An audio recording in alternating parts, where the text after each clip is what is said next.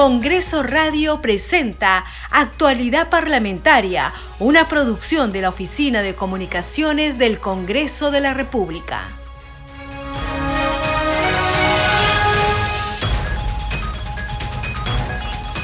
¿Cómo están? Bienvenidos. Empezamos Actualidad Parlamentaria, edición de hoy jueves 13 de octubre del 2022. Les acompaña en la conducción Perla Villanueva en los controles Franco Roldán. A continuación, las principales noticias del Parlamento Nacional. El Pleno del Congreso votará hoy la admisión de la moción de orden del día número 4197 que propone que el Parlamento Nacional interpele al ministro de Relaciones Exteriores César Landa. El pliego interpelatorio consta de 31 preguntas. La presidenta de la Subcomisión de Acusaciones Constitucionales, Lady Camones, informó que el viernes 14 de octubre ese grupo de trabajo dará cuenta de la denuncia constitucional presentada por la Fiscalía de la Nación contra el presidente de la República, Pedro Castillo Terrones. La Comisión de Descentralización aprobó que las municipalidades que lo requieran podrán solicitar la publicación de sus normas en el diario oficial El Peruano en su versión electrónica, lo que tendrá el mismo valor legal que las publicadas en su versión física. El plazo para su implementación no podrá exceder el año 2023. El presidente de la Comisión de Transportes, el congresista Luis Aragón, informó que ese grupo de trabajo aprobó solicitar al presidente del Congreso realizar un pleno temático con el fin de debatir las iniciativas dictaminadas por este grupo de trabajo. En tanto, la Comisión de Justicia y Derechos Humanos aprobó el dictamen que promueve la inscripción de parte en el registro de deudores alimentarios morosos.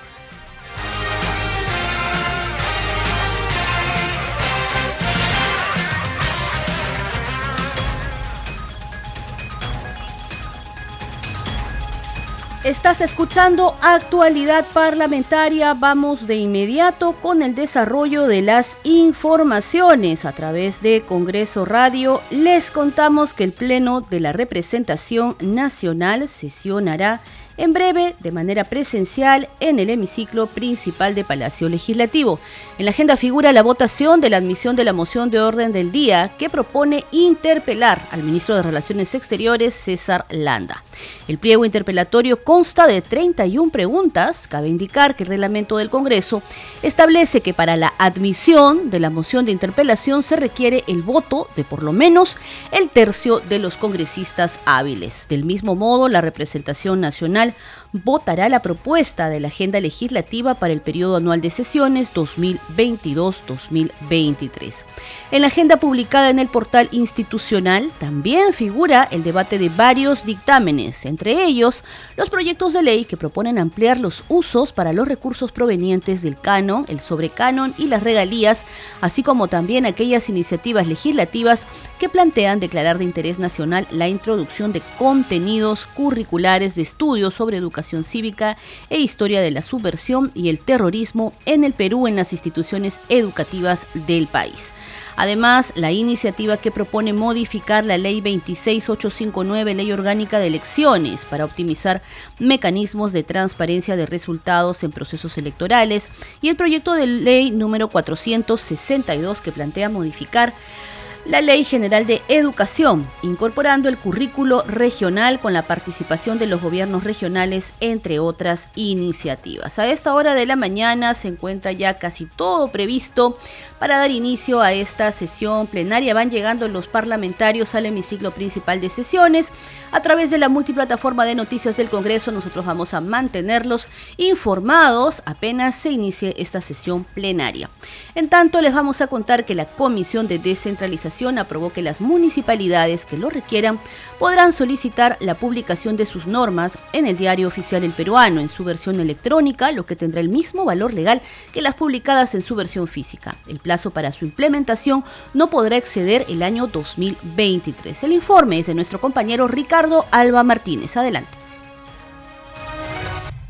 Las ordenanzas, decretos de alcaldía y acuerdos sobre remuneraciones y dietas de alcaldes y regidores podrán ser publicadas en la edición digital del Diario Oficial El Peruano y tendrán el mismo valor legal que en la edición impresa. Se faculta a Editora Perú para que fije la tarifa correspondiente. La propuesta fue aprobada por unanimidad en la Comisión de Descentralización y fue presentada por la Municipalidad de Miraflores. La municipalidad que así lo requiera podrá solicitar la publicación en el Diario Oficial del Peruano versión física. Las normas publicadas en el Diario Oficial El Peruano Electrónico tienen el mismo valor legal que aquellas publicadas en la versión física. Esta propuesta genera mayor accesibilidad de los ciudadanos al ordenamiento jurídico, garantiza la seguridad jurídica, reduce los costos de procedimientos administrativos que requieren publicaciones en el diario oficial El Peruano y contribuye a la modernización de la gestión del Estado. Previamente, la congresista Rosángela Barbarán sustentó su proyecto para fortalecer y transparentar la gestión edil. Se empodera a los regidores en su función fiscalizadora y legislativa. Asimismo, se establecen nuevas causales para la vacancia y suspensión de alcaldes y concejales a fin de que la máxima autoridad administrativa tenga la obligación de rendirle cuentas al Consejo Municipal.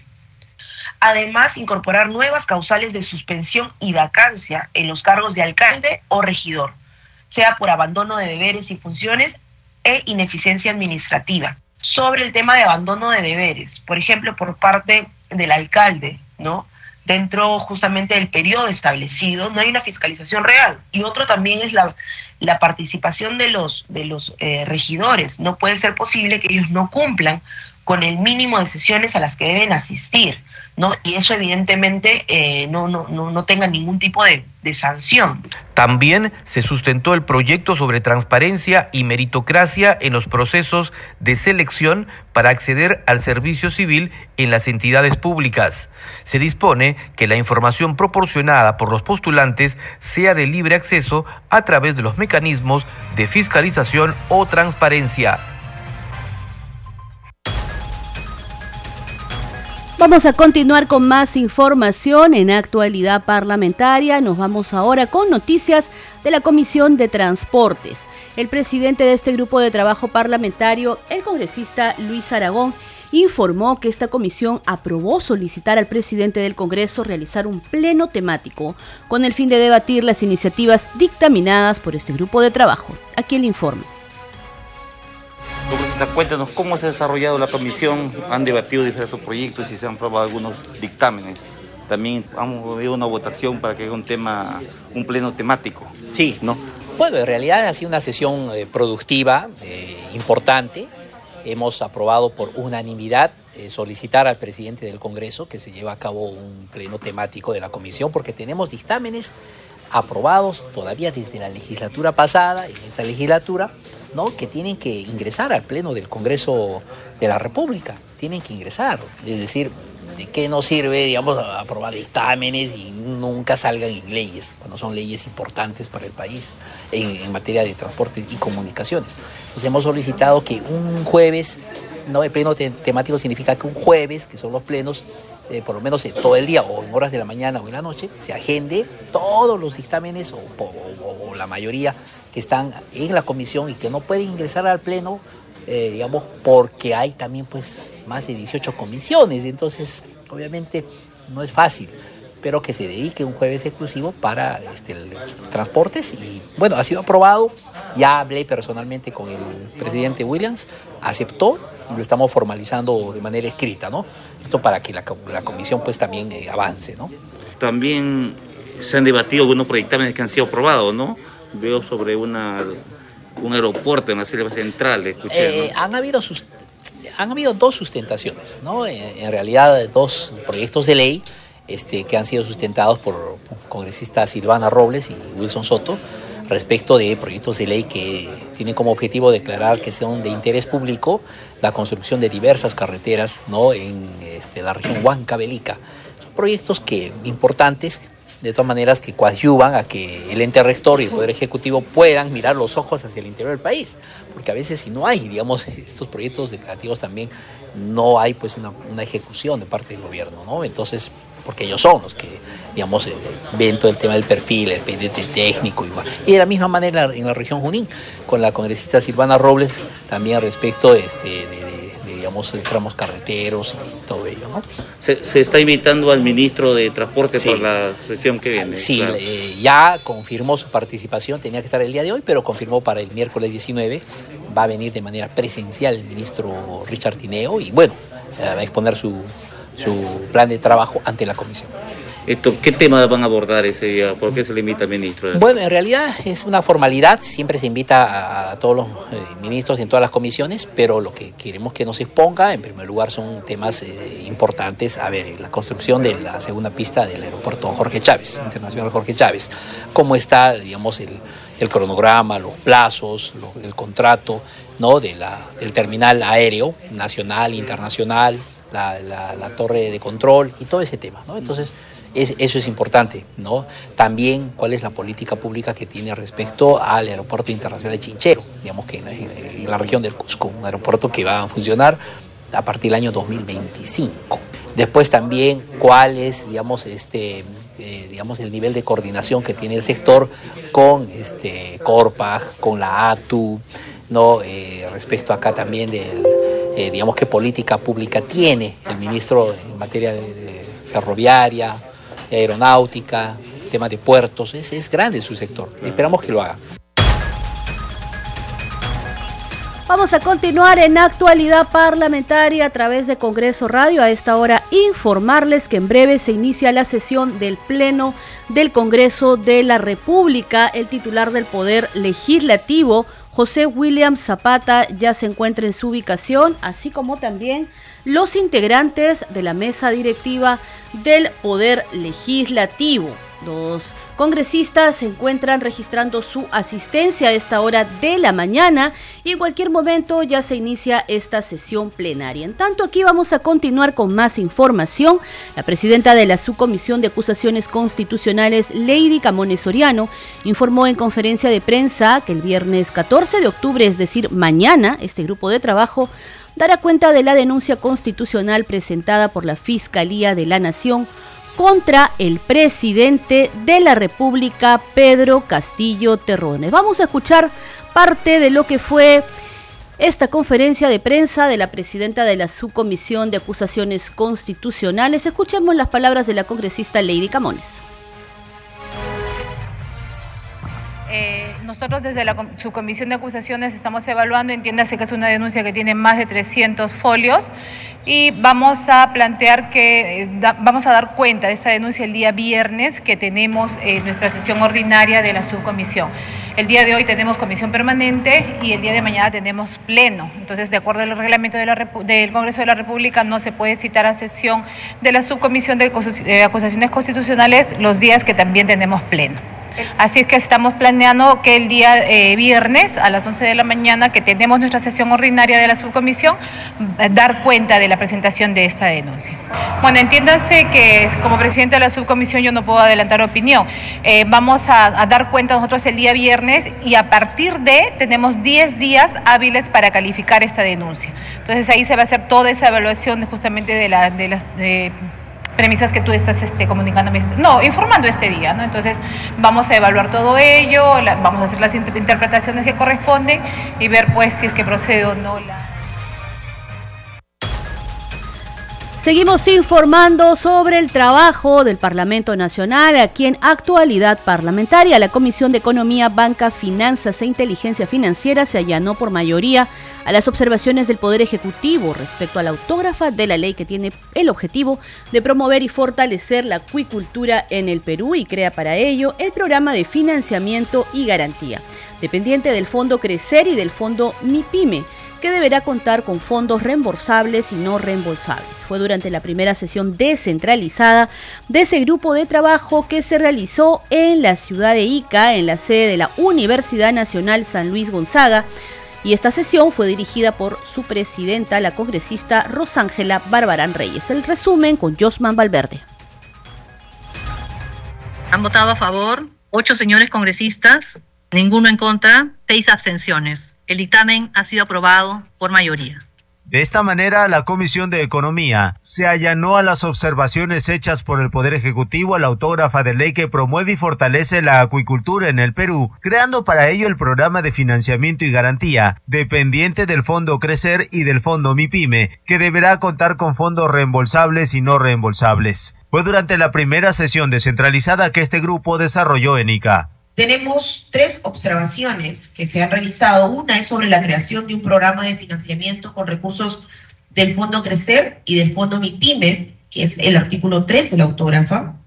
El segundo es sobre las tasas reducidas del impuesto a la renta, está en el artículo 4 de la autógrafa. Y otro es sobre el reintegro del IGB en la actividad de la acuicultura, en el artículo 7 del autor.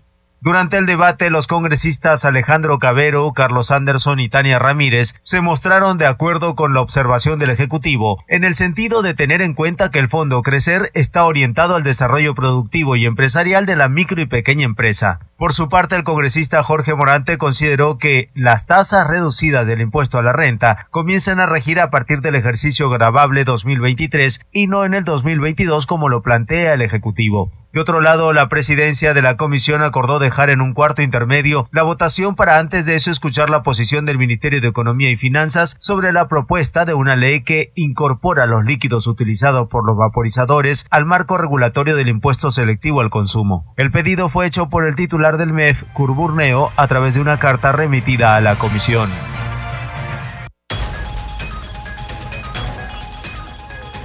Continuamos con más información en actualidad parlamentaria, en tanto continúa el registro de la asistencia de los parlamentarios a lo que será en breve ya el inicio de esta sesión plenaria.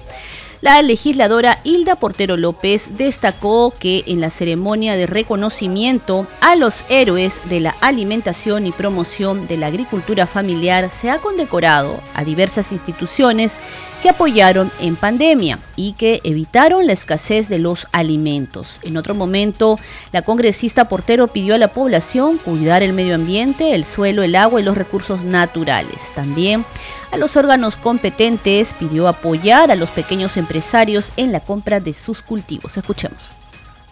El 16 del día domingo estamos celebrando el Día Mundial de la Alimentación, pero lo hemos adelantado porque ya sabes que domingo mayormente estamos...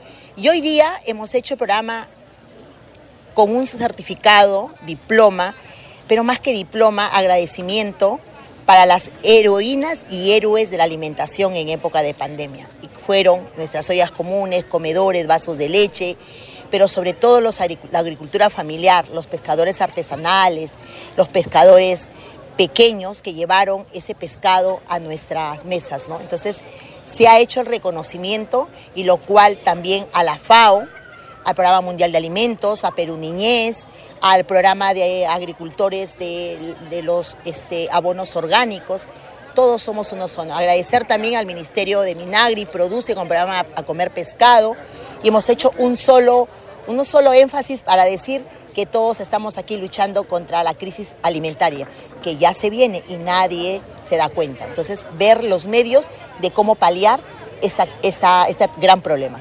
Sí, pues vemos esto, empresa, la empresa privada, ¿no? representantes también de instituciones públicas que han apoyado en esta, pandemia. ¿Qué le pediría usted a la, población?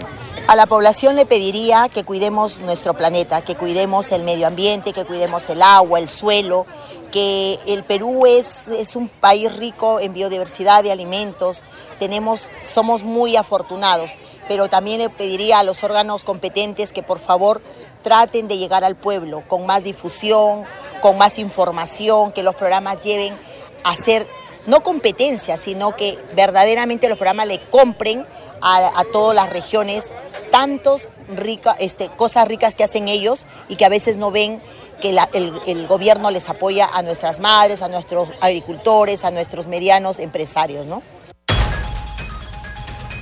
Seguimos con más información en actualidad parlamentaria. La Comisión de Justicia y Derechos Humanos aprobó el dictamen que promueve la inscripción de parte en el registro de deudores alimentarios morosos. Y por otro lado, congresistas de la Comisión de Comercio Exterior coincidieron en la necesidad de realizar una mesa de trabajo con el Poder Ejecutivo para, de esta manera, poder analizar los alcances de la medida para optimizar el uso del arancel de la zona franca de Tacna. Tenemos los detalles en el siguiente informe.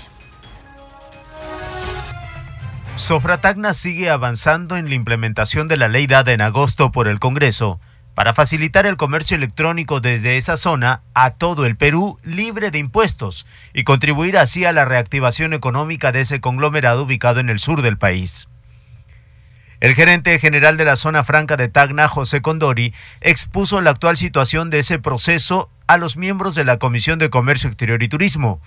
Dijo que ya han sostenido reuniones con representantes de SUNAT, aduanas, Sofratagna y asesores de la comisión se llegaron a dos acuerdos importantes. Los traslados de mercancía podrán ser vía aérea o terrestre. Los envíos serán verificados por la aduana en el terminal terrestre o aéreo para su posterior traslado al resto del territorio. Estamos eh, generando la siguiente reunión que sería con las empresas de, las plataformas de comercio electrónico y también con ellos intercambiar intercambiar toda la, eh, el modelo y recibir sus inquietudes, plasmar ya en los servicios que vamos a exponer hacia ellos y poder implementar este eh, el comercio electrónico que es tan importante para nosotros, sobre todo los servicios comercial y para la reactivación de la economía aquí en la región de Tanga. La exposición la hizo ante la Comisión de Comercio Exterior que realizó su segunda sesión descentralizada, esta vez teniendo como escenario el auditorio de Sofratagna. Al inicio de la reunión, el presidente de la comisión, Edgar Tello, informó a los congresistas presentes que en una visita inopinada al control fronterizo Santa Rosa, constató el malestar de ciudadanos peruanos que demoran varias horas para poder ingresar al Perú debido a la falta de sistema y de personal. Y hemos eh, recogido de la ciudadanía el malestar que tienen en el lado peruano de que al ingresar al Perú tienen una demora de cuatro, cinco, hasta siete horas, ¿no? Por falta de, personal, falta de módulos, falta de sistema, incluso manifiesta, y, y, ello impide, ¿no? Porque en el lado chileno hemos visto corroborado que con el QR inmediatamente tienen mayor, mayor celeridad en pasar a, a, su país. El parlamentario consideró necesario contar con un renovado complejo fronterizo para agilizar el ingreso de peruanos que retornan de Chile y de turistas del vecino país y con ello repotenciar el turismo y comercio en la zona.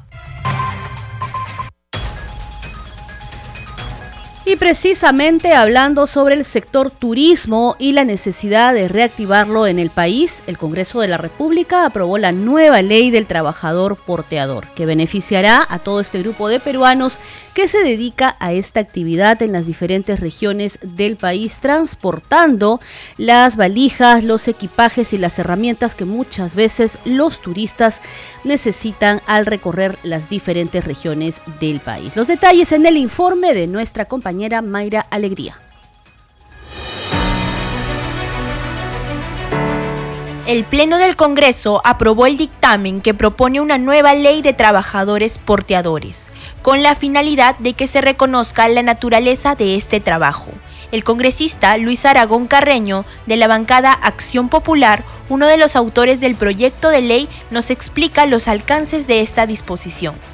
El porteador es aquella persona que presta su servicio normalmente a las agencias de viajes, no a las agencias de viajes y turismo entonces, en estas agencias eh, de viajes y turismo, ¿no? El porteador es aquella persona que carga provisiones, alimentos, acompaña a los turistas cuando hacen sus escalas pues este a, los nevados, a la montaña Salcantay, a la montaña Usangate, en la cordillera Blanca, en la cordillera de los Andes, la que acompaña a los turistas llevando alimentos, carpas, provisiones, eh, también el, esto pasa en el camino Inca hacia el cementerio histórico de Machu Picchu.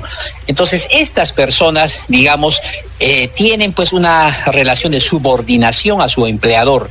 ¿Y quién es este su empleador? Es el operador de turismo, o sea, es la agencia de viajes que presta servicios de transporte, ¿no es cierto? Los porteadores, transporte de carga. En el fondo son transporte de carga, de carga de bienes, digamos, de manera temporal e intermitente, bajo las eh, facultades del empleador, que como repito es eh, el señor que hace las agencias de viajes. El parlamentario resalta que esta ley busca implementar una jornada laboral adecuada y justa para quienes desempeñan este trabajo. Esta nueva ley lo que trata de establecer es que obviamente eh, exista pues es que el trabajador porteador esté sujeto a un horario establecido, pero este, este horario no puede ser más de ocho horas diarias, no puede ser más de ocho horas diarias, no este o 48 horas semanales por el servicio específico que está brindando. Digamos, esto tiene que estar de todas maneras regulado en la ley porque nos parece importante pues este que pueda el, digamos el, trabajador no ser explotado. Ahora, el trabajador porteador, de acuerdo a esta, esta modificatoria, si bien es cierto, puede realizar un máximo de 48 horas semanales, ¿no? Pero tiene que tener condiciones. Esto también se está, digamos, introduciendo en la modificatoria. Eh, antes no, no tenía condiciones de trabajo. Por, por ejemplo, a partir de esta ley, el porteador tiene derecho a qué cosa? Primero, dotación de alimentos, basada en una dieta nutritiva, tiene que darle el empleador. Después tiene que tener un límite de carga eso no estaba en la ley anterior, o sea, existía lamentablemente mucho abuso en, muchos operadores de turismo. Un límite de carga para los varones hasta de 20 kilos y en el caso de las mujeres hasta 15 kilos. Dicha carga tiene que ser supervisada pues, por la autoridad inspectiva de trabajo. Eso también está en la, en la nueva ley, se, se pone ese límite de carga. Otro, otra, otra modificación, el periodo de descanso debe garantizar la recuperación del trabajador no tiene que haber un periodo de descanso. El pernocte debe realizarse en ambientes adecuados, etcétera, bajo techo y durante los días de prestación de sus servicios que garanticen su cuidado de la salud y de la vida. Entonces, estas son, este, especificaciones que la anterior ley no la tenía. En el caso de la remuneración, el trabajador porteador bueno, percibe como único pago por el servicio brindado una, una retribución mínima no menor del 3% de una unidad impositiva tributaria, ¿no es cierto? No menor del 3% de una unidad impositiva tributaria por cada jornada diaria. Además, el congresista Luis Aragón remarcó que con la aprobación de esta propuesta se beneficiarán los trabajadores porteadores de diversas regiones informó Mayra Alegría, Congreso Radio.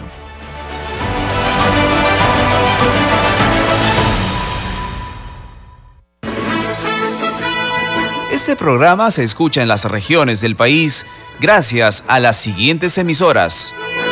Radio Inca Tropical de Abancaya Purímac, Cinética Radio de Ayacucho, Radio TV Shalom Plus de Tingo María, Radio Las Vegas de Moyendo Arequipa, Radio Star de Moyendo Arequipa, Radio Madre de Dios de Puerto Maldonado, Radio Amazónica de Satipo en Junín, Radio TV Perú de Juliaca Puno, Radio Amistad de Lambayeque, Radio El Pueblo de Ayacucho, Radio Satel Perú de Lampa en Puno, Radio La Voz del Valle de Aplao en Arequipa, Radio Líder de La Unión en Piura, Radio Victoria de Ocros de Huamanga, Ayacucho. Estos son los titulares de cierre. El Pleno del Congreso votará hoy la admisión de la moción de orden del día que propone que el Parlamento Nacional interpele al ministro de Relaciones Exteriores, César Landa. El pliego interpelatorio consta de 31 preguntas. La presidenta de la Subcomisión de Acusaciones Constitucionales, Lady Camones Soriano, informó que el viernes 14 de octubre ese grupo de trabajo dará cuenta de la denuncia constitucional presentada por la Fiscalía de la Nación contra el presidente de la República, Pedro Castillo Terrones. La Comisión de Descentralización aprobó que las municipalidades que lo requieran podrán solicitar la publicación de sus normas en el diario oficial El Peruano en su versión electrónica, lo que tendrá el mismo valor legal que las publicadas en su versión física. El plazo para su implementación no podrá exceder el año 2023.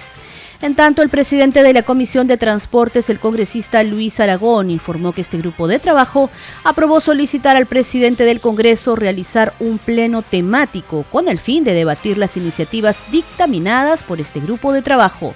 La Comisión de Justicia y Derechos Humanos aprobó el dictamen que promueve la inscripción de parte en el registro de deudores alimentarios morosos.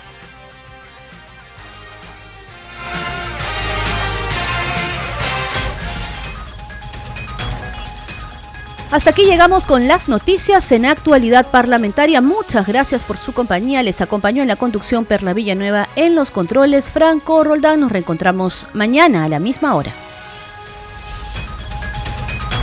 Congreso Radio presentó Actualidad Parlamentaria, una producción de la Oficina de Comunicaciones del Congreso de la República.